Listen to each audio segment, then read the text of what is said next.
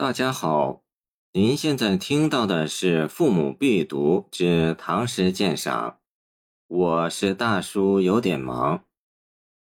寻南溪长山道人隐居，刘长卿。一路经行处，每台见履痕。白云依镜主，春草闭闲门。过雨看松色。随山到水源，西花与禅意相对亦忘言。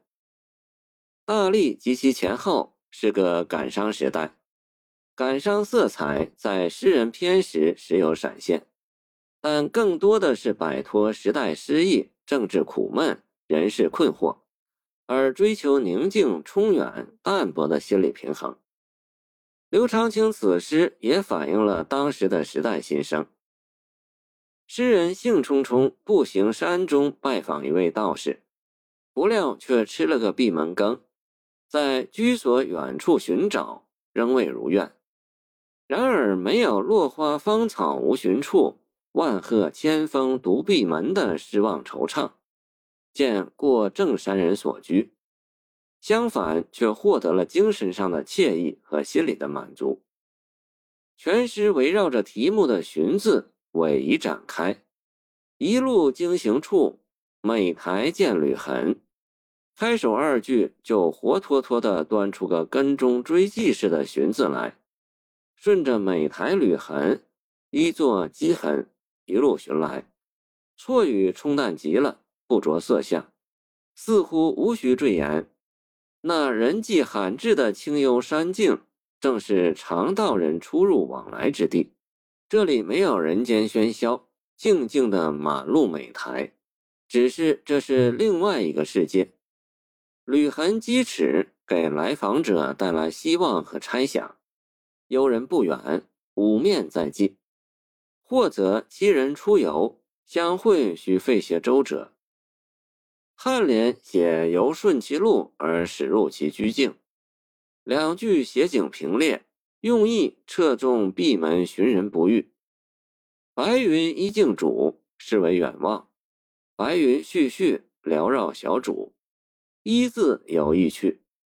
月兮或是圆兮而至其言非，近看则春草闭闲门，蓬门闲闭，碧草当门。道士不在寓所，春草一作芳草。如果说一路美台给人宁静的初次印象，那么这里的白云芳草静主闲门，则充满静穆淡逸的氛围。主是静的，白云芳草也是静静的。门闲不遇之人，来访者不期然而然的心境也闲。一切都显得恬静自然、和谐默契，而无些微纷扰。在自然景物的关照中，悄然渗入自在平静的心绪。来访不遇的怅然，似乎被这清幽宁静的环境、带有内省参照的禅意所冲化，至于恬然。独闭的闲门，摇曳的小草。使人浸润在绿草窗前草不除的幽静自在境界里，见元翁身四时读书乐，滋味闲化于这静默的世界之中。上四句叙寻而不遇，意绪明白；后四句既写一路景观，浑化无际，需缓缓未出。过雨看松色，随山到水源。这看松寻源所趋何向？是不遇而再寻，还是顺便一游其山，还是返回？诗人没有说出。近代于碧云诗境浅说相比，言其所居在水源近处，随山曲折而前，松阴雨后，苍翠欲滴。此时已至道观矣。这说法细究起来有些模糊。又与闭门联系不起来，两句以景代叙，下句叙事成分更多些。水源当非来时经行处，故随山不是下山，而是入山。随山转折，原山道探寻水源。道士不在寓所，若非金柴车，应是吊秋水。见唐秋为寻西山隐者不遇，或是行到水穷处，坐看云起时呢？见王维终南别业。所以这巡水员也就是寻道士，随字简洁，山道迂绕，峰回路转，随山探源，远水经山。期间林壑深秀，水声潺潺，都是这个“随”字导人神游，启迪丰富的曲径通幽的想象。上句“过雨看松色”，说是道士居所门外景也行；说是随山时的景致也未尝不可。过雨暗示忽然遇雨，诗人似乎不觉其邻，只是用一个“过”字表示它的刚刚存在。而着意于雨霁云收之后翠绿生新的松色，过字把阵雨带来的清新宜人的气息物色不费气力地脱显出来，同时也隐隐带出漫步山道的时间进程。过雨刷新了松色，也带来冥想，自生自灭的短暂一过，和静静的白云一样，已在写禅意。